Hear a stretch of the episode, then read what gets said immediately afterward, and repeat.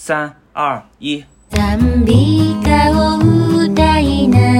がら清い死を夢見た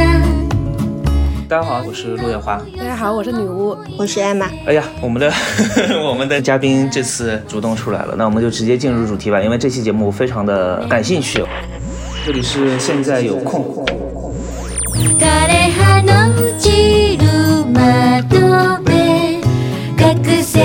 大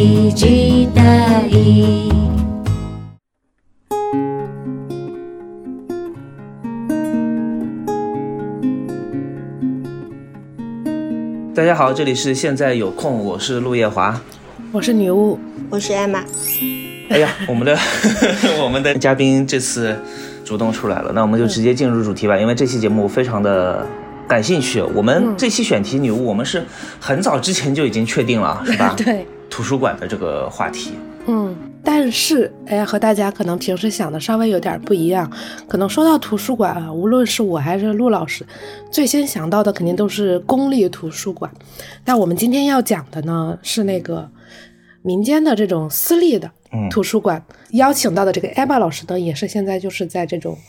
民间图书馆里面工作。要不我们还是先讲一下我们对于这个公立图书馆的一个大概的印象吧。哎呀，好呀，我们今天聊的是民营图图书馆，然后我们现在先讲一下对公立图书馆的印象啊。对，因为因为这样才 因为这样才能够看出来两个之间的区别啊，因为后面就好聊了嘛。哦，对对对对对，我我其实很喜欢去图书馆啊，嗯。可以说我大量的阅读都是通过图书馆借阅来的，嗯。一年得有一半儿的书吧。嗯嗯，你想想看，这个其实已经数量是挺大的了。我一般都是，呃，一个月去一次，然后一次借个，他最多可以借十本，然后我就是看我自己感兴趣的书，一般能够借到四到五本，有时候六七本会多一点，啊，每个月都是这样，然后就把这些书看完，然后下次再再去借。图书馆的选择基本上都是离家近，嗯。然后稍微大一点那种综合型的图书馆，然后我只去小说那一类，就是就是外外国小说那一类啊，就基本上先把外国小说那一类里面所有的书都看一遍，然后把感兴趣的借回来，其他的一些比如说社科类的，呃，中国小说我基本上不看嘛，嗯。然后社科类的我会去扫一眼、瞄一眼，然后会嗯有的放矢，就比如说我会事先查好哪些书哦，工具书是我自己想要看的，然后我就去找那一栏啊，找到之后在旁边随便瞄几眼，然后我就出来了。一般去一次图书馆大约花个的时间是两个小时左右吧，那我觉得这两个小时在里面还挺快乐的。啊、那我和你差距就很大了，就是我是几乎不会在图书馆看小说的，小说我基本上要不自己买，要不就看电子书了，因为我觉得。我也不喜欢去图书馆挑书，就是有豆瓣了，就可以在豆瓣看到很多评价，也不太会说我真的线下去挑一些我感兴趣的书。但是我是去图书馆的，我去图书馆，我你刚才说了一点和我一模一样，就首先有一点就是离家近，所以我去图书馆的场景一般就是去自习，嗯做点事情。所以我到图书馆会看的书就是社科类、工具类，就是我会在那儿，就一般因为你要做事儿，你要找资料，你要要是写论文或文章也好，你要找一些类似的东西的时候，才会去图书馆。但是我不会在图书馆去借小说类的，都都是非小说类的、调研类的东西才会到图书馆去借。那我们俩真是完全不一样，因为我为什么只在图书馆借小说，是因为我觉得大部分小说，百分之九十以上吧，小说嗯。只需要看一遍就够了，所以我觉得这本书借来看就完了。然后社科类的书，我更喜欢买，就是我现在买的书绝大多数都是那个非小说，就就是非虚构类的，这种书可以反复看。嗯，因为我觉得我的小说都是看电子版的呀。啊，我因为我电子版不看嘛，新出的小说太多了，我也不知道它好不好。然后你前面说的网上那种评价嘛，其实我也不太关心，因为有些网上评价非常低的小说，我自己还特别喜欢，所以我还是尽量就是应看尽看啊。新出的这种推理小说我都会看，但是确实有些买回来看了一遍之后就就它就是垃圾，然后我我就会我就会去借。但是其实我咱们说的也都是我们在公立图书馆的那个一个印象啊。但是我个人印象中，我去的比较多的两个图书馆，一个就是特别小，我个人觉得它的书的更新频次也没有那么高，就不是说能够到那种啊，到新出的书马上这个图书馆就有。嗯，就是更新频次也没有那么高，但是它会有一个那种我称之为就是旧书刊保存室，让我觉得这图书馆最酷的地方，就是还要预约，因为旧书难买啊。感觉这个这个书就是不是说你去了你就可以借的，有那种，还有一部分的报刊类的东西，虽然我其实也没有真的去查过，就报刊类的也是，它只能是馆藏阅读，就是是不外借的。然后这个另外一个图书馆就特别特别的大。呃，其实就是上海的浦东的那边那个特别特别大，就是那个又好大呀。又很大又很明亮，然后就是书也很多，就是我觉得如果你进去挑书，可能会挑花眼的那种程度，然后它更新速度也非常的快，嗯，馆藏量也非常的大，然后这个就是我个人对于公立图书馆的这么一个印象。嗯，我觉得前面你说了一点，我感同身受。我从来没有在图书馆里边去自习过，但是我每次去图书馆，就是位子基本上都是满的，我坐不下来。嗯啊，都是一群，呃，我看着都是学生或者说考研的那种那种年纪吧，在那边做各种各样的习题以及阅读，然后他们的整个的氛围都非常好，每个人就可能就是带个书包，呃，桌子上放一瓶水或者一杯水，然后旁边是一摞书，他们在这边就写。我觉得这个这个氛围给我的感觉很好，会让我觉得很宁静。已经聊完我们对公立图书馆的印象了，是我们这期节目也差不多了啊。那就由 Emma 老师来跟我们讲一讲，就是我们刚才聊的这些公立图书馆的概念和民间图书馆到底有什么区别，以及你个人觉得，就是这两者之间到底是各自是怎么样的存在？对我我我还从来没去过民间图书馆，我也没有。嗯，其实你们可能会去过，待会儿讲一下民间图书馆有多少种分类啊。其实，嗯，刚刚你们去的那个公立图书馆，我听下来，它它其实有个很大的共性，就是至少你们都在城市，公立图书馆里面的书是馆藏相对丰富，然后可以看的。嗯那呃，但是在绝大部分的县城、乡镇的那种公立图书馆，书是没法看的。这个就是为什么需要有民间图书馆，什么意思？什么叫没法看？就是那些书你不会感兴趣啊。然后啊很多新书很少，然后很多都是那种一套一套什么种植、养殖、畜牧物这些书，基本上没有人借。包括在学校图书馆也会是这样，就是那种给小学生的那些书，其实要么全是作文书，嗯然后它的馆藏量非常的单薄，然后开闭馆的时间也没有那么的长。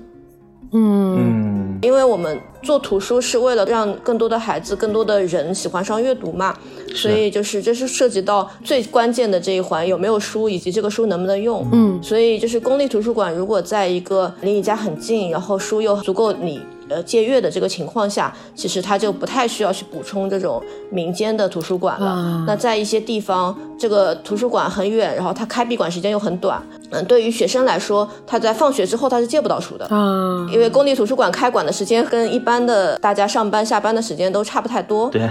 对，因为他们也下班了。所以呃，可能就只有周末的时间。就是民间图书馆，他就考虑到呃这个借阅时间的问题，然后就会错分开馆，就是做这样的一些补充。嗯哇，这个好有意思啊！就是晚上开馆呗。对对，然后或者是在放学的时候开馆。嗯，那我问一下，就是这些你前面说到的一些，呃，受众都是学生居多是吧？嗯，学生是会更容易培养阅读兴趣，但成年人也会有。那、他们当地的，比如说学校里面的图书馆，它其实也是，呃，就是品类不够多。嗯，学校里面图书馆有个问题就是，呃，我们的基本上学校里面不会配一个图书管理员，就特别是一些小的学校里面，他不可能有一个专职的图书管理员，他都是一些老师兼任的，他对图书管理的这种系统啊，然后怎么做活动啊，怎么去运营啊，其实一窍不通，所以大部分时间这些门都是锁着的。嗯啊，就是徒有其图书馆，但其实是根本没法进去借书。对，就我们在大城市，可能学校里面的图书馆会更好一点。对，但是，呃，除了那种北上广深这些大的城市之外的一些，呃，稍微呃，就是中部的这种省会，其实都没有那么好的学校图书馆的资源了。嗯，啊，所以这个民间图书馆主要是一个对公立图书馆的这么一个补足，是吗？对，就是从藏书上面，它可能会更精细一点，然后更适合他想关注的那群人的呃需求。嗯嗯嗯明白了。你这么一说，我倒是想起来，我的阅读习惯就是我去图书馆借阅的这个习惯，就是从学校开始培养起来的。嗯因为我是上海的嘛，那我从小学的时候，我们学校的图书馆的馆藏量就已经能够满足我的阅读需求了。我记得我当时最早的时候，嗯，借阅的是一些，比如说呃西方的一些少年冒险小说啊，然后还有一些什么星座的故事，就是把那些呃古希腊的那种神啊和星座结合在一起，它它是给你讲故事的。我觉得这种故事就非常有意思，然后慢慢的就开始习惯去图书馆借阅了，因为小时候也没有钱嘛。如果那个学校没有图书馆的话，那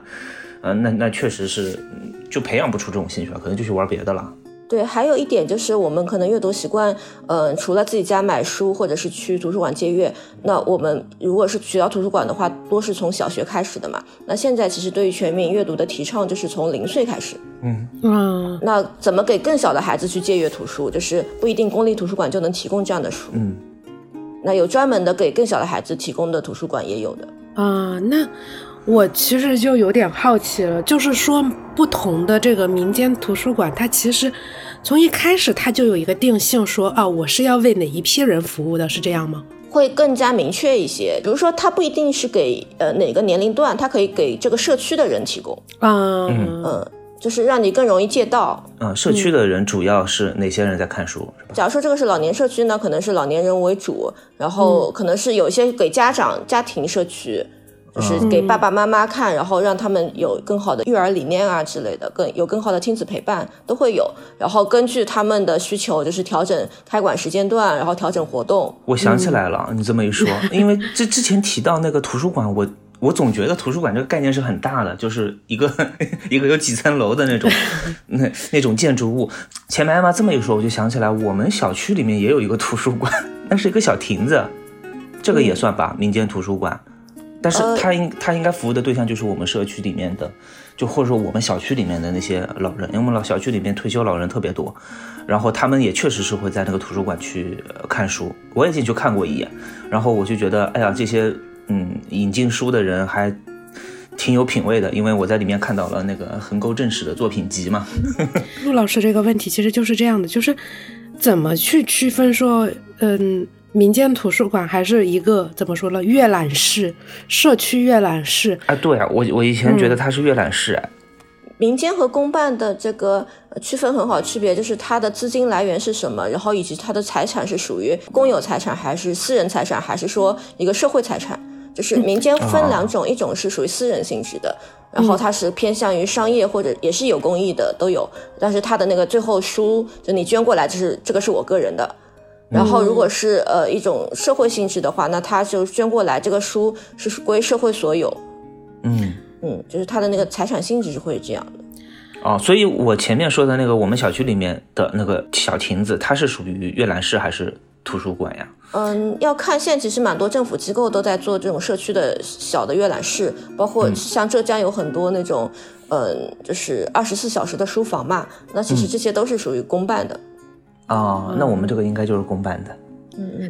你怎么就确认的那么快？他那个选书很杂，一看就是就是谁捐过来那些书就，啊当时还小区里面鼓励我们每家每户自己捐一点书到那个小亭子里面去嘛。那其实民间的这个图书馆，它整个的流程是什么样的呢？它比如说我出了钱之后，我是派一个人去帮我选书，然后进货这一套流程吗？嗯，民间图书馆其实比较杂啊，这有做的特别好的，也可能有就刚雏形的。刚刚露露姐说，呃，那个书如果是从大家捐赠的话，那它它就偏向社会性质，就是它可能是在一个呃类似什么呃官方的慈善总会下面的一种行动的发起，但是它整体是属于社会性质的。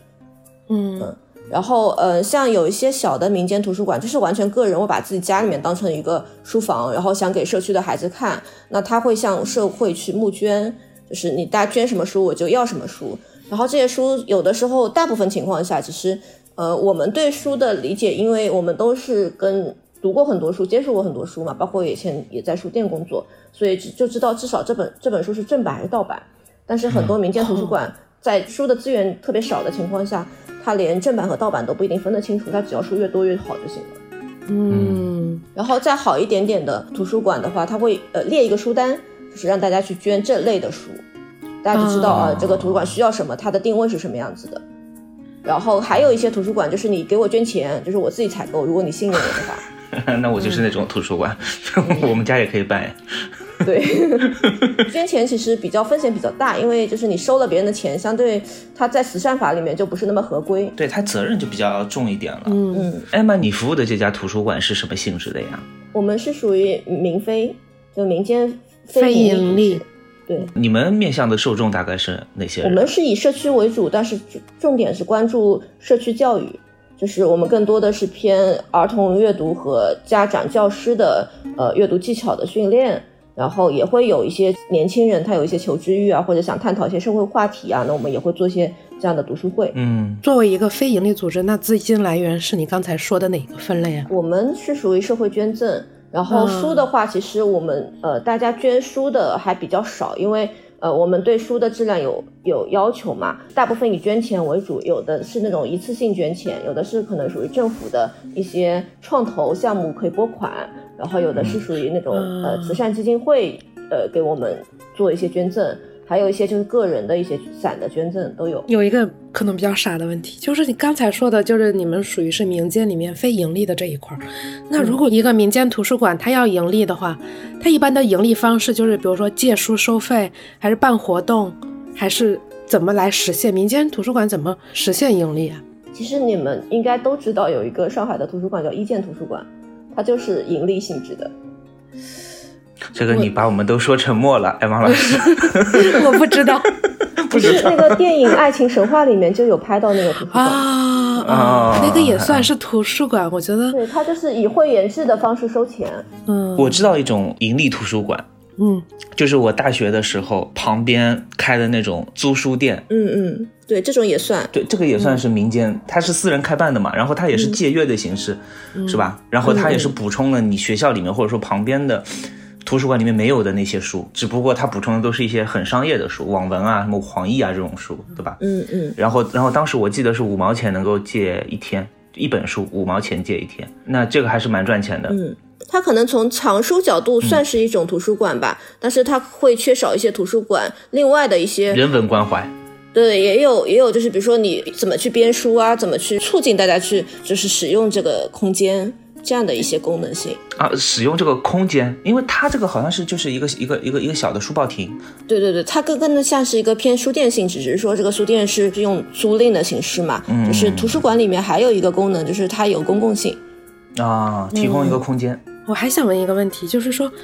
就是我如果开办一个民间图书馆，是有相关的执照许可是吗？如果是你这种私人性质的话，也是可以的。呃，你不要太张扬啊，然后不要去去 去让人家捐款啊，然后也、啊也可以办嘛。呃，就是这种一些小地方其实蛮多这样的很私人化的图书馆。其实就比如说，呃，陆老师家客厅，今天说，哎，我要把我的这个小客厅改造成一个私人图书馆，也是可以的，是吧？对，嗯，就它的那个边界比较模糊啦。我自己家当然可以了，就好像我们就是印一些资料也是可以印，但是如果是你把这个书就把它做成书去发行，就发不了，嗯。就是它就属于一个灰色地带。嗯。对我我觉得关键倒是呃地方，因为你前面说自己家的话，其实它就解决了一个最关键的，房租，嗯、对对，你房租的问题嘛，你你得你有了一块你可以自由使用的地方了。但是如果我想要在社区里面，或者说我的这条街道上面去找一个、租一个店。租一个门面去办一个图书馆的话，嗯，那这个我可能就是需要别人捐一下，别人捐我一个地方吧，书我可以提供。还有一些是场，你们可以想象那个农村，农村的场景里面就是一栋楼就是一户人家，那对他来说，他就是开放自己的家里面的那个客厅，就是可以做成图书馆的。哦，那好有爱啊，感觉。真的是有这种模式的，是吧？对，还蛮多乡村图书馆的，私人想做乡村图书馆都是这个样子的。那现在其实这个民间图书馆的比例就是更多的下到了二三线城市，是吗？就是乡村可能会更多，因为大家会觉得那边更缺书，然后那边更缺优质的这种图书的推荐，然后还有一些是在城市里面的城中村，会给城中村的一些学生做这样的、呃图书馆。嗯，那其实那也就是说，主要也都是非盈利性质的，嗯，呃，非盈利它其实需要注册，啊、要求更高，就是它是一个法律意义上的非盈利的，呃，需要注册。那其实我们注册非盈利的机构没有那么容易，很多就是属于私下自己开的。嗯，你刚才提到，就是说，其实图书馆它本身除了哦看书作为一个阅览室之外，它本身有很多功能，而且我相信一定是会有那种，不是还有什么图书管理专业嘛？就肯定是有些人他更能理解说，呃，图书馆应该怎么运营，应该怎么操作。那作为这些目前来说的这种民间图书馆的话，它能不能够实现说啊，我真的有专业的人去做这件事情？还是现在其实本质上真的就是我收一批书，然后来满足一下大家的这个需求？呃，对，就是现在这种呃能够专业做运营和做活动的人还挺挺少的，因为这方面其实它没有成为一个产业，更多的是想做公益性质的为主，就是大家嗯更多的是希望很多孩子啊，很多偏远地区的人可以看到更好的书嘛。嗯嗯，然后呃，如果是图书馆专业的话，它更像是呃档案学。那其实档案学会比较无聊，就是它更多的是像编材料、文书类的一些工作。嗯嗯，那如果是要在做活动，它又是一个一个另外一个能力了。就做活动策划上面的话，它是它营销能力了。嗯，就有点像书店的那种办活动，然后组织读书会这样的一些能力。哎，要不你给我们举几个例子，你在你们图书馆做过的一些活动呢？嗯，我们图书馆因为是社区图书馆嘛，所以活动其实还蛮丰富的，就针对不同的年龄群体，当然更多的是孩子为主嘛。学龄前的话，我们就会做那种亲子阅读。或者是读绘本故事，然后绘本故事会结合一些呃戏剧啊、呃手偶啊、手工啊、自然探索啊，就各种形式的活动，就跟绘本结合。小学阶段的话，我们可能就是用阅读去学习怎么去跟人讨论，然后怎么去理解书里面的隐含的含义，学习怎么去做一些创作，就是通过书去做更多的他的能力的培养。然后再到高一点的年龄阶段，就是小学高年级和初中、高中的话，我们可能就是给他的一些材料，然后让他去自己去搜索材料，然后就是做信息整理，然后通过这个信息去整理去获得他的一些。呃，比如说像项目式学习啊之类的一些内容，就是像做夏令营了，就变成。我感觉最后一个是我之前没有想到过的，就是它是真的是一种在教你学以致用，是吧？对，其实我们我们认可阅读，是因为我们觉得阅读是能够让人培养学习能力的。嗯嗯嗯。是小学的那个活动，就是比如说，呃，去读一本书啊，共读会，然后大家去找一下书里面隐藏的含义啊之类的。我很容易 你在说的时候，非常抱歉啊，我我脑子里具象到了《小王子》这本书，可能是因为上次我们录电台录完了之后，因为我感觉这本书是所有图书馆和书店都很喜欢的一本书，给小孩的那种。我我们一般就是在做这个小学读书会的时候，也不一定用文字书，就是文字书读起来时间很久嘛，那可能也是以绘本和一些文字结合的方式，理解含义不是那种枯燥的，就是学校里面说呃你讲述作者的意图这种的，我们更多的还是说，嗯，通过一些游戏的方式，通过呃表演的方式去把它呈现出来，因为我们觉得，呃，小朋友去理解一个东西，他不一定要通过写作写下来，他有很多的。呃，就呈现形式。假如说我能够表演出来了，那说明他也理解了，他能够跟作者、跟书里面的人产生共情了。那你们嗯比较喜欢用的书是哪些书啊？有具体的书名吗？嗯，书还挺多的，因为我们现在馆藏一个一个馆的馆藏三万多册，一个馆的馆藏一万多册啊，这么多啊！嗯，每年都会有新的很多新的童书出来，然后会有专门的做童书阅读分级的书单，美国那边做的比较成熟嘛。就是有学生那个阅读分级，那我们也会去参考国内的一些书单。然后另外就是有一些有一些书其实就是用来做活动、做游戏的，就很有意思。一个绘本叫《落叶跳舞》，然后它就是把那个落叶呃做成拼贴画。嗯嗯，艾玛老师经常会跟我发一些我个人觉得就是从来没有听说过的书。他上次跟我发说，你可以买来送给你有孩子的朋友，就是那个 那个书是。本身就是一个手工书，你可以把它改造成一个，它本身又可以，它里面有字儿，但是又可以把它改造成一本一小本一小本的书，就像那种芭比娃娃的玩具一样。对，有点像豆本。嗯，有意思，有意思。这艾玛老师也是的，就是平时不和我聊天，一聊天就是给我甩一本书过来，说这本书不错，给你孩子看。我我我还 我还真买了。呃，我记得我有一本叫什么《倒霉先生》《幸运先生》这本书，对，好运先生啊，好运先生对吧？是倒霉先生，好运先生是你给我推荐的是吧？嗯嗯。然后我买来看了，我看了啊，我们家所有人都没看，我孩子也没看，就我一个人看了，你孩子还看不了这本书。还 挺好看，哭了，差点看哭了，非常好看。我一个养娃的朋友说：“你为什么你你这么爱看推理，为什么不看看现在日本最火的幼儿推理《屁屁侦探》？然屁屁侦探，然后跟我寄了 一套屁屁侦探，然后我一个人把三本屁屁侦探全看了。就是我觉得不止三本啊，屁屁侦探。我知道，我知道，他只送了我三本，他只送了我三本。你回头让他把其他送给我。那个，就我觉得里面里面的形式就和我想象中的完全不一样。它也有那种什么找不同啊，做连线啊，也有一个小故事，也有推理，啊对对对但我就觉得其实也就是这样，就是在你自己的生活场景里面，你有些东西是完全接触不到的。我为什么会说这个？是因为我知道了这本书之后，我跟我三个养娃的朋友都说了，他们都说我早就知道了，我我孩子早就看过了，我就觉只要有娃，肯定知道屁屁侦探，真真的吗？真的。屁屁侦探是是就是类似于，哎，怎么说？你看推理，你肯定知道白夜行，就类类似于这种。对对，我就觉得这个其实就是说，我的生活场景里面，虽然我刚才说啊，我不用知道这些，我知道现在有些书在出，哎，我上豆瓣看之类的，但其实有些东西你就是接触不到，你完全不知道别的圈子里面已经完全很火的东西。我觉得这也可能就像艾玛刚才说的，就我觉得图书馆就是一个场景，它能够把你日常生活的场景都改变了，然后让你去接触完全不一样的事物。对，就是所谓的信息茧房嘛。因为不管是我们在网上讨论也好，我们讨论都是我们自己喜欢看，或者说我们想要去看的书。嗯然后，如果我们打开，不管是豆瓣也好，还是一些当当网这这些也好，其实他们推给我们的书都是我们可能会感兴趣的书，对吧？对对，那你要么就是看那种排行榜，排行榜我们也从来不看，就是觉得哎呀很无聊。我自己有自己喜欢的这种，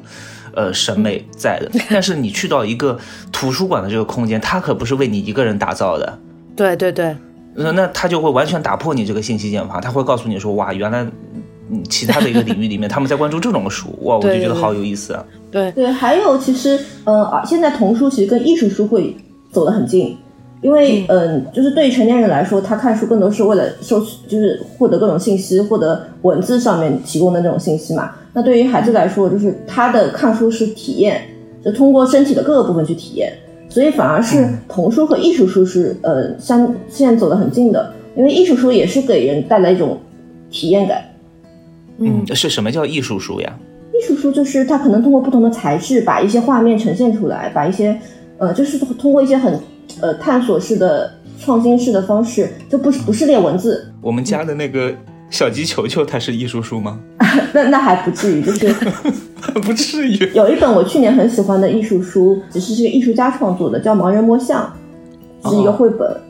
然后它在呃封面其实设计都很就很有意思，它当它那个书从函套里面抽出来的时候，它是会动的那个封面。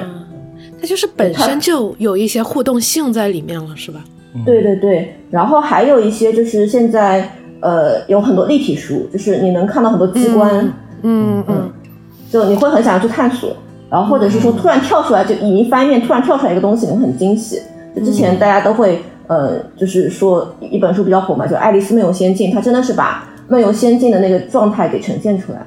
哇，这么好啊！因为我现在也会看一些绘本嘛，主要还是艾玛老师给我推荐的，他是会强硬的打破我的信息茧房，突然给我一本我完全不知道的书，说你你应该看一下这个，然后我就我看了之后我就觉得哇，现在的小孩真的，嗯，还是还是挺开心的，就是还是挺开心的。是很开心啊，这这这种书连我一个三十多岁的大人我都很喜欢看，嗯，那你说小孩儿看到的话会会就很有意思。我不知道是因为我当时是接触不到，我我的身边没有这种嗯所谓的民间图书馆来给我做一些专业的指导，还是说其他的原因啊？反正我那个时候，一个是因为印刷的工艺没有那么成熟，然后还有就是这种童童书创作没有那么的多，然后引进的也不太多，所以以前我们小时候是没有太多这样的书的。啊、所以小时候真的是没有，不是因为我没接触到，是吧？对对对，然后现在就是说，希望能够让更偏远地区的孩子也能享受跟城市孩子一样的资源，因为现在这些这些书城市孩子都能够接触得到嘛。其实我就想问，就是说，比如说我们现在就预设这个场景，它就是给乡村的孩子的这么一个场景下，那其实去选书这件事情还挺难的，是吗？是的，就是你要知道很多书的出版信息，知道这些书可能要怎么做活动设计。嗯，就是它里面包含了你对书的了解，然后你对教学设计的了解，你对孩子心理怎么去跟他对话的这种了解。那么就存在一个问题，我不太理解，就是说一个民间图书馆，它会以什么频次去进书呢？因为每天都有新的书在出现，那我怎么知道我什么时候该进一批书？我们因为已经做的比较成熟了，然后就会有两个进书的渠道，一个是做项目、做活动的时候，我就买活动书，就是我我想要做这样的活动；另外一个是呃运营的话，买的频次也不会太太高，然后有一些因为呃人家要捐赠嘛，我们就把这个书单列给他，让他来买就好了。嗯，嗯，人家已经搬着书来了，说哦我们不要，我给你个书单。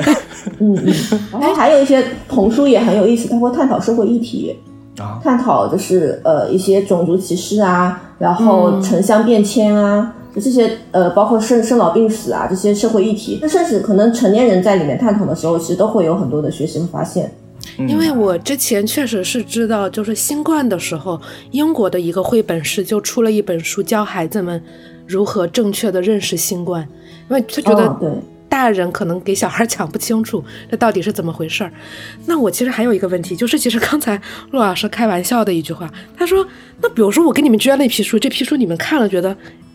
不太行，这批书怎么办？”嗯，不要。呃，我们一般就是在捐之前，我们会先让他给我们看那是哪些书，就他拍一张那个书摞在一起的照片，然后哪些书我们说不适合，或者说我们给他提供更适合的那个渠道。好强硬你，们这个比多抓鱼还强硬。多抓鱼都不会拒绝我。就是你捐过来就我我们有使用权了，那我们不管是卖掉也好，送掉也好，就是你都管不到了。对，真的强硬。那其实确实是会存在说，呃，比如说，这当然别人捐的是一种情况，可能也过了一段时间之后，觉得，哎，这套书其实可能价值意义不大，那会不会说，哎，我就把它给它卖掉？那怎么卖呢？就卖个多抓鱼啊？呃，卖的话我们可能会比较谨慎，我们更多的是捐掉，就是哦捐给另外需要它的机构，或者是说呃送给读者。就是、哦其实呃，我们民间图书馆有一个很好玩的，这书被偷走了、被拿走了，其实我们都挺开心的，因为这本书价值其实从钱的意义上不是很高嘛，但如果是他启发了这个人，让他喜欢上看书了，那我们就觉得挺好的。偷这个行为确实不太好啊。大家不要偷书啊！所以小朋友很难去做这个行为引导，特别是乡村的孩子，他偷回去，他可能就会让他有一些新的启发，对更加珍惜。嗯，他有很多的自卑啊，有很多的这个家庭因素、环境因素导致他有这样的行为，这个就没办法。嗯嗯，也是。嗯，但是他看了书，他就会变好，他会还回来的。呃，对，有的时候书里面的一些东西可能会启发到他，然后或者是说一些生活的场景，某一个小的一个机会，可能让他有有所反省，都有可能。哎，那你们的嗯旧书是怎么处理的呀？旧书的话，如果是说呃一本书比较破了，那我们会呃邀请读者一起来修补它。嚯、哦，旧书是修啊，我我我指的处理是你们是卖掉还是送掉之类的。这个场地是有限的嘛，嗯嗯随着你们经营下去，书的数量会越来越多，那迟早有一天会放不下。哦，对，我们大概两三年会进行一次图书下架，就是把一些可能我们觉得用不上了，或者是特别特别破的书，呃，进行一波处理，或者是副本量很大的书进行一些处理。我们毕竟是在浙江这种东南沿海地区嘛，更偏远的地区，这些书对他们来说都是很珍贵的，嗯所以还是说可以去捐给更需要它的地方。哎，那我还想问，就是会不会也要做那种统计？就比如说，哎，这本书虽然只有所谓的，比如说三个副本，但一直都有人在借；而另外一本书可能有五个副本，但一直没有人在借。所以我会根据它的借阅量来判断说啊，这本书要下架了，还是说我自己就有我自己的判断？我就觉得，啊，这五本书挺好的，虽然现在没有人借，早晚会有人借。这样，会综合考量吧，因为我们自己有图书借阅系统，大概能查得到这本书的借阅率是什么样子。当这本书如果是没有人借，然后同时呃呃它的质量又我们又觉得很好的话，那说明我们的工作没做到位，就是没有把它呈现出来，让更多人知道我们图书馆有这样的一本书。嗯，其实可能相对于公立图书馆来说，就民民间图书馆还有更多的引导性在里面。这就涉及到第二点，刚刚我们说第一点是呃一本书能不能被用到，嗯，第二点就是说你有足够的时间去接触它，嗯，就是摆摆放在一个大家都能看得到的地方，然后呃你拿在手上，你有时间读它的，这些也会很重要。所以我们会考虑到陈列，考虑到一些展示，然后也会做一些小的书展，然后包括像对孩子会做一些挑战，比如说呃，我们就是把这个书塞进一些盲盒里面，然后这个盲盒是情绪盲盒，就红色代表愤怒，黄色代表就是平静或者是喜悦，然后蓝色代表忧伤，然后你今天是什么情绪，你可以拿走这个情绪书袋里面的书。啊，就是有更多让大家真的去看书的这么一个引导在里面。对，然后也是你说的这种信息茧房嘛，就很多人可能他不会去看别的书，那我们就是通过一些激励挑战，就是你可以获得积分，可以有一些奖章。奖状，然后你可以去、呃借更多的，就是你平时接触不到的书。我听下来，你们那边的孩子应该会很喜欢你们的图书馆。要看现在孩子，我们更多的是跟 呃手机去竞争。不喜欢一个 来了之后还是在看手机。对，因为手机诱惑太大了嘛。然后这种书，这种阅读习惯还是要从小培养。如果是他到了小学高年级都没有这种阅读习惯的话，其实就很难去形成了。嗯，是我们小时候是读书就是唯一的娱乐啊，就是你除了去户外活动，你在房间里你能干嘛呢？就嗯看小说，不就是唯一的娱乐了吗？但现在看小说已经不是娱乐了，或者说看这种其他的那种书籍已经不是娱乐了。对，还有一个就是一两个孩子看没有什么用，就是孩子看书他也是为了社交，就包括他玩手机、看电视都是为了社交，就有有一部分的功能，那就只能让一个班级或者一群孩子喜欢上，那相对来说他的那种社交功能形成了之后，他就会更容易看书。我不知道我们家小孩愿不愿意去，反正我是挺我 是挺愿意去的。要发生那种买给小孩买了书自己看完了，小孩还没看的情况。但是你你你们这边的活动主要我听下来还是小孩的，嗯就如果我是就是我现在这个年纪，嗯嗯，我想要来你们图书馆去参加一一次活动，你们有做过比较适合我的活动吗？嗯，如果是你是以你一个父亲的身份参加也是有的，那不是还 是小孩？老父亲，嗯，然后如果实在嗯没有小孩，他说你是你朋友有小孩也行，你我 是这样的吗？我们的空间其实是会提供给大家使用。假如说你有一群朋友，然后想在这边做一些读书活动的话，你完全可以使用这个空间，你可以申请使用这个空间。做阅读推广、阅读推荐的时候，就是小朋友会容易，就是他的转化率更高。成年人的话，他可能只看他自己想看的书，或者是说他就没有阅读习惯了。就是我觉得你们现在做的事情是让原本可能感兴趣读书的人，让他真的喜欢读书。有机会，嗯，嗯，确实和我和我之前就是我们预计的想象中不一样。不。太一样，对，你们是在培养一个阅读呃兴趣，像那种如果已经没有阅读兴趣的成年人，三十多岁他就是呃看完一整本书都很困难的人，来你们这边应该也得不到什么帮助。我们会去做图书推荐啊，嗯，嗯就是有一些呃他读不了的书，就是一个是可能跟他生活阅历有关，他可能就生活阅历他就没有经历过，他可能就没法带入；还有一个就是他的阅读能力，他可能会平时看一些网文，看一些比较相对来说文笔比较通俗的书，那我们也会去借呃给他一些比较呃相对来说呃文笔比较通俗，但是我们觉得可能里面会启发他一些东西的书。嗯，有有这种书吗？有有有有有。还挺多的，因为现在其实你看像像像呃工人也写诗，对吧？像一些六十多岁的老阿姨，她也写书，写诗写诗，嗯，对，所以就不同的人参与到写作、出版这个呃领域的话，那其实会启发不同的人群。嗯，其实我就很想说，那其实你们在里面承担的其实不是一个图书管理员的工作，而是一个图书推荐人或者活动策划人的工作比较多，是吧？嗯，其实要看大家对图书管理员的理解。其实，在国外，在呃，可能像芬芬兰，在台湾的学校，就是图书管理员，他像是一个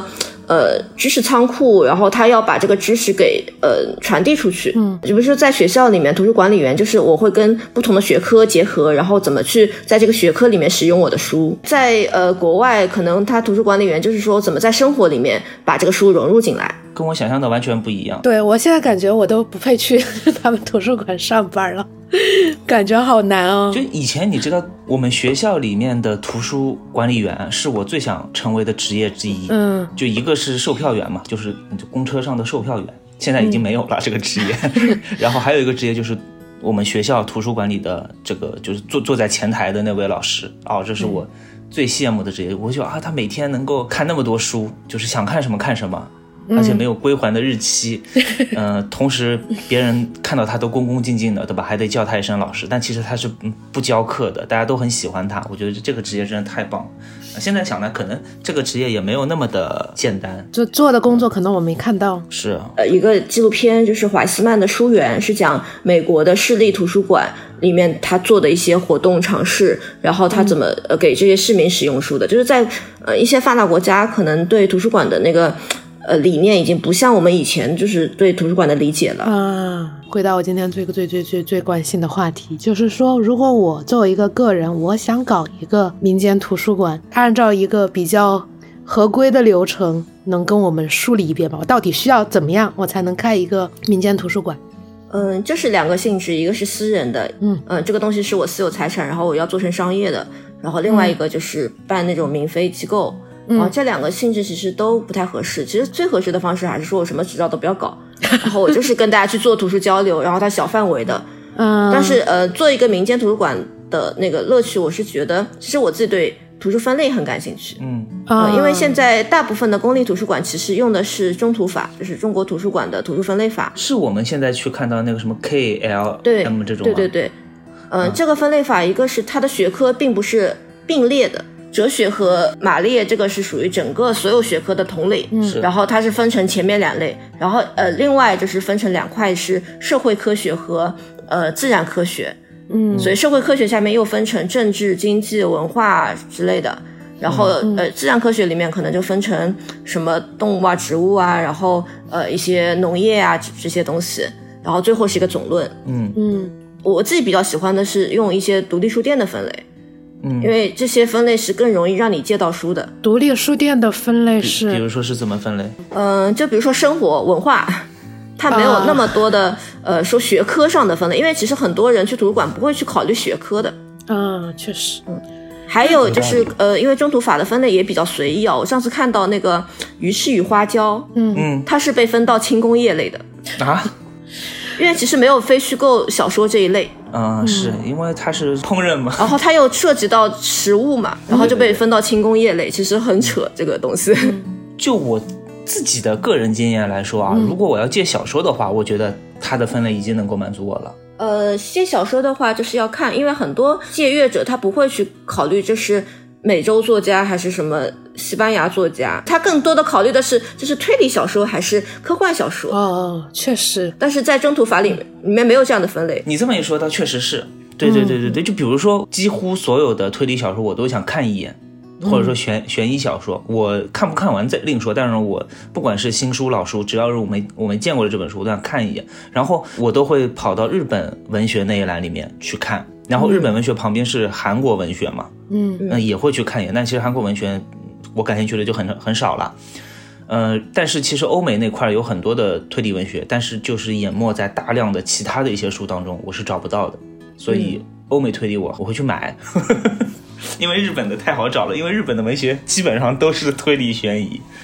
对，然后如果我要去找一些社科类的书的话，就比如说我要找一本演讲力的一本书，那我在那个书架上面旁边全部都是演讲力，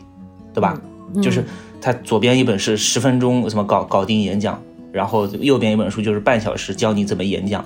整个书架都是这样。就是我其实还是被包裹在了一种信息茧房，但是像你说的，就是这种是属于技巧类的嘛，那可以这这里是演讲，那边旁边其实就可以是沟通啊，或者说是其他的一些技巧，那可能我也会感兴趣啊。嗯嗯。还有一点是我私人想问的，就是像嗯、呃公立图书馆，就是你说的中图法那种分类，我要借绘本或童书的话，我应该去哪里借？因为我从来没看到过呃，绘本和童书我们会有专门的一个绘本空间、绘本馆，啊。就是分开来的。为什么分开来？一个是其实绘本，呃，只是在图画书里面，它会可能会跟那种图像小说放在一起，其实不太合适嘛。嗯然后另外一个是看绘本的孩子相对来说他不会很安静，他会就是、哦哇哦这好好玩啊，就是然后跑来跑去，然后为了保证就是大家相互不干扰，然后我们就会把绘本和那个呃成人阅读会分开来。哦，怪不得我在那个图书馆里面两层楼啊都找遍了，从 A 找找到了 Z，我都没有看到一本绘本，倒是看到了其他的一些漫画书了。嗯然后还有就是绘本，我们一般会按照年龄段来分，嗯就是零到三岁适合看的绘本，然后三到六岁适合看的绘本，这样去分。哦，懂了。嗯，然后还有一些绘本，可能大家会按照呃作者来分，也有的，然后按照国家来分也有，就是这个是完全自己看自己怎么用。嗯所以我觉得图书分类很有意思，就是它代表了这个图书图书馆创办人他的对于书籍的理解，对于知识结构的理解。嗯就是如果你往小了说，嗯，我喜欢去别人家里看人家的书架嘛，书架上他们摆放书的那种顺序，其实也是能看出来他对于书籍的理解的，吧？对对，嗯，还有一些好玩的方式，就是他把红色的书全部放在一起，把绿色的书全部放在一起，这也是一种分类。我就是这么分的。因为我觉得我总能找到我想要看的那本书，因为都是自己的书，非常熟悉了，我就把它按照颜色来来分了。那其实每一个图书馆，它其实本身上它可能分类的方式就不一样，是吧？对，嗯，其实越小的图书馆，其实它更像是独立书店的这种分类，它看这个书要给谁用，要怎么用，然后再加上这种民间图书馆，它是不会有电子搜搜索的嘛。因为我自己看的话，有些书啊，它自己那个分类建议，我就觉得也不是很合理。那个属于出版社自己的分类，就是他希望这本书被摆在哪里啊？那很多都是畅销书嘛，对你总不能把这些畅销书列成一类。对，但是呢，我觉得如果那个分类也不是很合理，然后你刚才说的分类也不是很合理的话，那你们自己对你进的每一本书都要有一定程度的把握喽。是的，所以这个比比公立呃图书馆会更加一道工序，因为公立图书馆就是用中图法，它已经备份好了。那你就把这个东西放回到那个上面就好了。那我们会考虑这本书，呃，是怎么用，给谁看。之前给图书馆做了一套分类的系统，就分类的那个编码，就专门做的一套。然后还有一种方式叫杜威法，就是这个是一个国际比较通用的方式，就是它可能也是按照呃我们平时习惯书店的那种分类的方式去分的。嗯，哎，就这个就是让我想到了，我去图书馆的时候，我总是会感到一种莫名其妙的一种秩序感。这可能就是前面艾玛说的，因为嗯分类大部分的，就几乎所有的公立图书馆，他们的分类都是一样的，对吧？我总能在他们该存在的地方找到呃适合在里面的书。然后，嗯，我去书店的时候，其实大部分的那种公立的书店，其实他们的分类也是比较的中规中矩的了。你畅销书永远都是那几本，然后就是日本文学啊、中国文学啊之类的，呃那些我其实都没有什么太感兴趣。我喜欢的是是一些小的书店，我觉得他们的书籍摆放就。我经常说嘛，我一进去这家书店，我就说哇，这里面的书店的这个，要么是进货员，要么就是呃运营人员，是真的懂书的，因为他摆出来的书都是非常非常有意思的书，而且都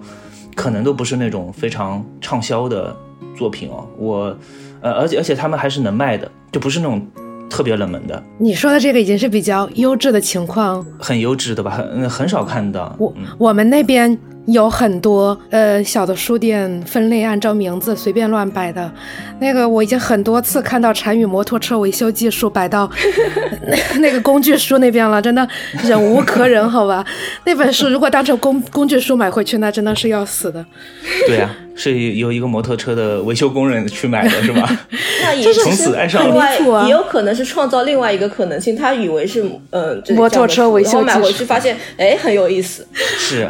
打破了有这信息茧房，你你人家用心良苦好吗？也有可能，也不是没有这个可能，对。嗯，对，所以我之前在书店的时候，那个书店的创始人跟我们一直说，就是书和书摆在一起，它会对话，它会发出自己的声音。对，嗯，也我我我我特别能够感同身受这句话，就是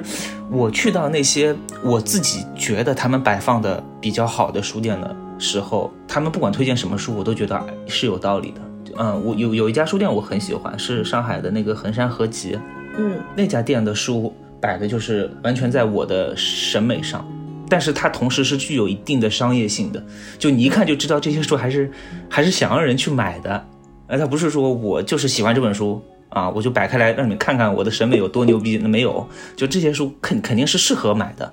但是呢，它就又还挺有品位的。然后，呃，他每次摆开来的书，左边的一本和右边的一本，其实两本书的品类，他们的类型其实差的挺多的。但是我就我总觉得这两本是有关联的，然后会挨个的拿起来看，已经是被他们影响了。嗯，我在书店和图书馆都工作过嘛。书店工作的时候会觉得图书馆，因为我没有营销压力，我只要把书推荐出去，我就凭着我自己对书的喜欢推荐就好了。那书店还会有一些营销压力，但是在图书馆的时候又会觉得书店其实它有点像是在做策展，就是它把不同的东西组合在一起，然后就是用一些呃陈列方式给摆放出来，更多的像是策展。但图书馆其实就很难做到这一块。嗯，嗯，哎，我我到现在还是对你们这家民间图书馆的一个概念是，绘本类比较居多一点，但是其他的书也有，是吧？不太会，就反而是其他的书更多一点，因为、啊呃，就是绘本因为比较薄嘛，所以嗯、大概也就一万多册一呃，然后其他的书会大概有两万册左右。嗯，你们你们这边借阅，就是嗯不说活动啊，就是大家主动来借阅的书，最好的是哪些书呀？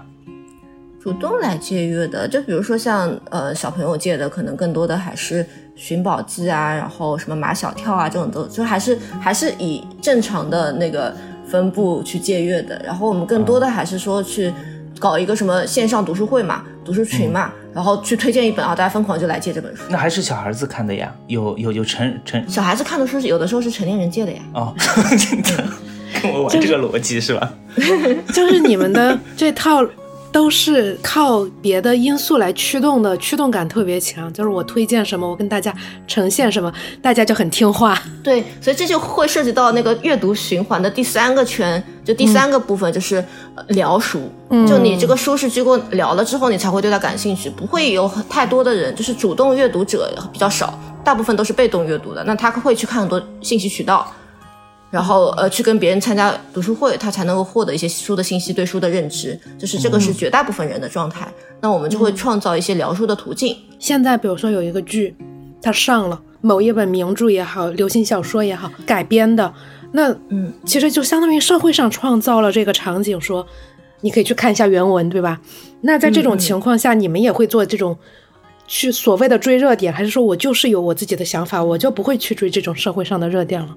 我可能因为这个热点组出我自己想要推荐的书，嗯，理解了。就这个热点在，那这本书大家肯定都知道，我在推和不推其实没有太大的影响。那我可能是根据这个、这个热点延伸出来的一些东西，或者是说这个热点里面可能还有别的书，那我去组成这样的一个书单或者是推荐。嗯有没有哪几本书，或者说哪本书是一个新来的？就是我是一个第一次来你们图书馆的人，然后嗯我也、我也不了解你们图书馆，然后我平时看的书也很杂，我也不知道我自己喜欢什么。你给我推荐一本，我突然想到那个选书师了，那个桌游，啊，那个游戏也是这么玩的。完了又来桌游了。然后，呃，那样的话，其实还是看他，比如说他的年龄，比如说他是什么学校毕业，是不是本地人，还是有很多不一样的东西可以可以可以去挖出来的。这个我问这个问题是为什么？是因为经常有人要我推荐书，然后我也不知道他们的喜好，下次我就问的细一点，是不是？你是不是本地你人、啊？就跟他聊，或者看他朋友圈发什么。我都没加过他微信，人家是人家是那种什么微博上私信给我就让我推荐的。就是我现在已经理解了，你在艾玛这里已经就是个宝爸了，就是他给你推荐的书都是什么，给你家孩子看一看。他给你推荐的不也是绘本吗？他给我推荐了博尔赫斯最后的对谈集，好吧？我觉得他太看得起我了，啊，你为什么不跟我推荐这本书啊？因为你是宝爸。我也不知道你们喜欢啥呀。大家都不知道喜欢啥。你给他推荐了博尔赫斯谈话集，你给我推荐了好运先生、倒霉先生。那是一本就区别、啊、就是有点有点悬疑类的书啊，我觉得。我的意思就是说，下次艾玛老师给我推荐一些别的书，打破我这个现在对绘本的这个信息茧房。我现在感觉左左边的脑子是绘本，右边的脑子是推理小说，没有别的了。虽然大家都知道绘本，但是其实家长接收的绘本的信息还是挺少的。嗯，就是绘本里面有很多想象力。太少了，永远知道的都是屁屁侦探。我觉得应该你应该需要做的呢是来到艾玛老师的图书馆参加一下人家的活动。那也要看，就是图书馆里的书，因为它考虑到公共性嘛。因为有些绘本它有，呃，像立体书啊，或者是一些，呃，一这这种书其实很难在图书馆里面摆放，它可能会，呃，藏在一个屋子里面，那可能在活动的时候拿出来用。艾玛老师，你这个刚刚是婉婉言拒绝了是吧？并没有，我的意思是你，你就是如果你想更想要就是知道一些好的书的话，还不如来我家玩。我去，刚刚随便嗯看了一下我的书架，因为我书架就在旁边嘛。嗯，我说几本书，你看看哪些书你们是呃需要的。哦，借书了是吗？对对对，让我看看你们这个私人图书馆的一个含金量。好，呃，这个暗黑童话啊、这些其实都很正常，都会有有有有有嗯、怦然心动的整理魔法，呃，这些其实越大众的，我们反而会更有需求。很社科的，我们有的时候会不要，因为没有什么读者在，特别是在一些小地方、小县城，没有什么读者。啊，薛兆丰经济学讲义，这个也算是比较大众了。畅销书啊，这绝对畅销书，对啊不然不会去买，对吧？嗯。哦，那看来就是我家有的书，你们图书馆应该都能，都都都都都还可以。嗯下次别给多抓鱼了。而且呃，我们因为图书馆办的时间是比较久了嘛，今年第十一年了，所以有一些下架的书，有些官公办图书馆或者书店下架的书，有的时候还会嗯、呃成为漏网之鱼，还在书上放着。嗯，那我看来确实是捐给你们是比那个呃给多抓鱼要好。多抓鱼有时候有时候我一本书扫出来，他就给我一毛钱，把我气死了。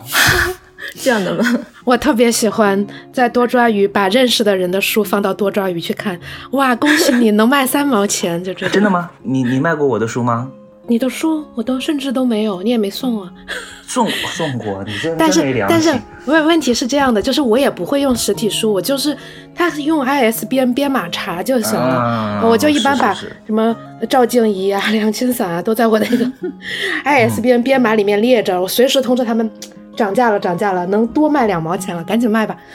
那说就这种，明市场上稀缺。对，对，还有一个很好玩的事情，就是你们刚刚说一些嗯二手书嘛，诶我在处理二手书的时候，经常会处理到一些私人的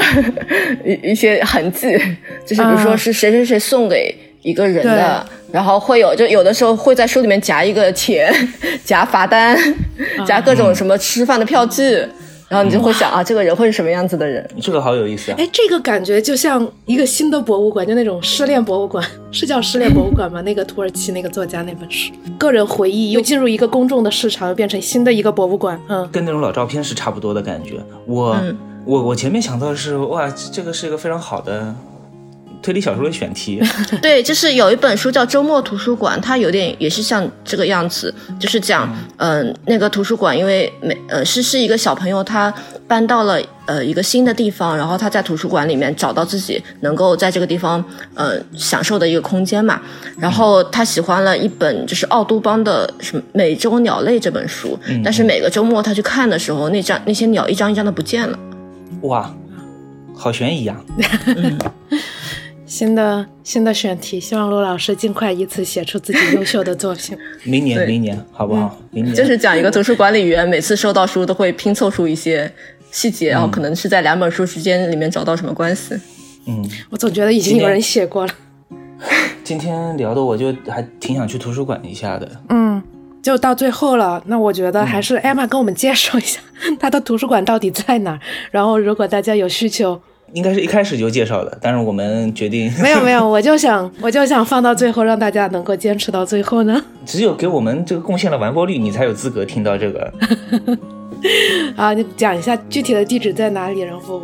大家还有没有什么别的渠道也可以关注？有没有什么公号啊？有没有什么别的渠道？对，然后以及给你们捐书啥的。我们图书馆是有两家，就是呃，一个是在浙江省的台州市的三门县城里面，然后一个是在嘉兴嘉兴市一个叫王店镇的地方。然后这两家图书馆，呃，如果你愿意两个都跑的话，你会发现也非常不一样。因为我们是社区图书馆，所以我们图书馆的所有的选书，包括建筑呃风格，呃，包括里面的功能设施，都会根据本地的需求、本地的受众去设计嘛。所以两家馆，一个是比较偏现代化的，一个是比较偏呃，就是以前的工业，就是九十年代那种工业氛围的。嗯嗯，你常住的是哪一家呀？我两边都跑，然后呃，一家就是叫做三门县有为图书馆，一家就是叫做梅里有为图书馆，梅花的梅，梅花故里嘛，就是那个地方原先是。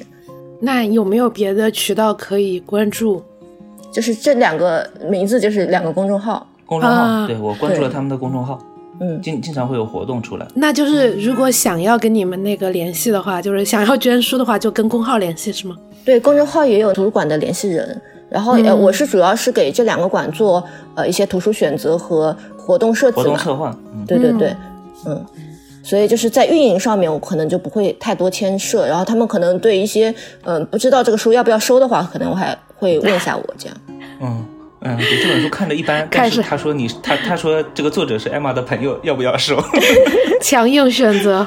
开始了。你这说不行不行，我受不了。就我们图书馆应该还有有一些签名书呢。嗯，那让陆老师给给你们送一点，把他和别的那种优质作家的签名书摆在一起的机会。嗯，还是有一些书应该是要摆在余华旁边吧？艾玛老师还不知道，上次我们和读客聊，和读客聊，然后读客的编辑说，呃，陆老师其实就是推理圈的余华，石琛老师就是推理圈的莫言。这件事情我大概 二十年不会忘记了。我想到了莫言那个表情。好笑了，这个我看到图书馆里，我们图书馆里面有岛田庄司的签名书。呃，那岛田庄司的签名书真的是不值钱，我跟你讲。你说什么呢？比你的比你的值钱二十倍吧，也就。哦，那肯定的，那二十倍也就差不多了吧，也就值钱那个二十倍，不会再溢价了。那个陆老师，你还有什么别的要问的吗？本来在聊之前，我想还想问一个问题，就是说，哎，我怎么去找我身边的这种民间图书馆？因为我好像从来没看到过，但是其实一上来就给了我一个解答，因为我居住的地方旁边的公立图书馆的设施还是比较齐全的，嗯。所以他们可能就没有那么多，嗯。嗯，嗯，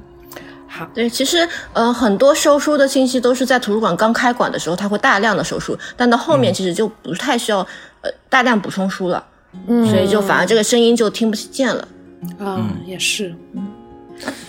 但是我觉得，呃，聊下来，私人图书馆要比公立图书馆更有温度一点。嗯嗯，而且它创造的可能性会更大，嗯嗯嗯，就很灵活。是，它是能真的让人去喜欢读书的。而公立图书馆，可能我去的时候我已经有了答案了，我想要去借什么书，我想要去干嘛，然后我在里面去寻找答案而已。民间的这种图书馆，我们会考虑怎么样让人进来嘛。那有些活动其实会让不同的人群发生对话，这是我们在考虑的一件事情。就比如说本地的呃小孩和一些外来人口的小孩，他平时就不会有交流。然后比如说是本地的老人和本地的小朋友，可能就不太有交流。那我们可能比如说邀请一些本地那种嗯、呃可能做一个工作做了几十年，呃，他在这方面很有经验，他的人生阅历可以作为一本书，就真人图书馆。嗯哦，对对对，这这个不错。艾玛老师以后有这种嘉宾的话，也可以给我们那个电台给推荐一下。但是这些可能和他他的那个方言很重，不一定能够聊聊得懂。那我们今天也就聊到这里啦。那嗯如果有对图书馆感兴趣的朋友，也可以去艾玛老师的图书馆看看。然后，对，我们回头把公众号打在我们的节目简介里面，大家可以去关注一下。嗯，或者我也可以推荐一些不同城市的一些嗯、呃在做的图书馆吧。其实像北上广有一个嗯、呃叫蔚蓝图书馆，它是专门给呃城市里面的流动人口、学校和社区做的图书馆，就比较小，然后你可以在里面做志愿者。啊、然后，诶，回头我们在那个简介里面，艾玛老师给我们列一个单子，推荐几家不同城市的图书馆吧。嗯嗯，那今天就聊到这里，对对，谢今。天聊到这里。一般一一般一般，我们和嘉宾聊完之后，都是看根据根据主题嘛，就是比如说酒吧，我们下次约好去酒吧再喝一杯，对吧？我上次瞬间老师是说我们下次一起去逛个桌游展，嗯，然后这次和艾玛老师聊完，我们下次在图书馆做电台是吗？我 我们下次也去喝一杯酒。好的，啊，谢谢大家。好，谢谢大家，拜拜。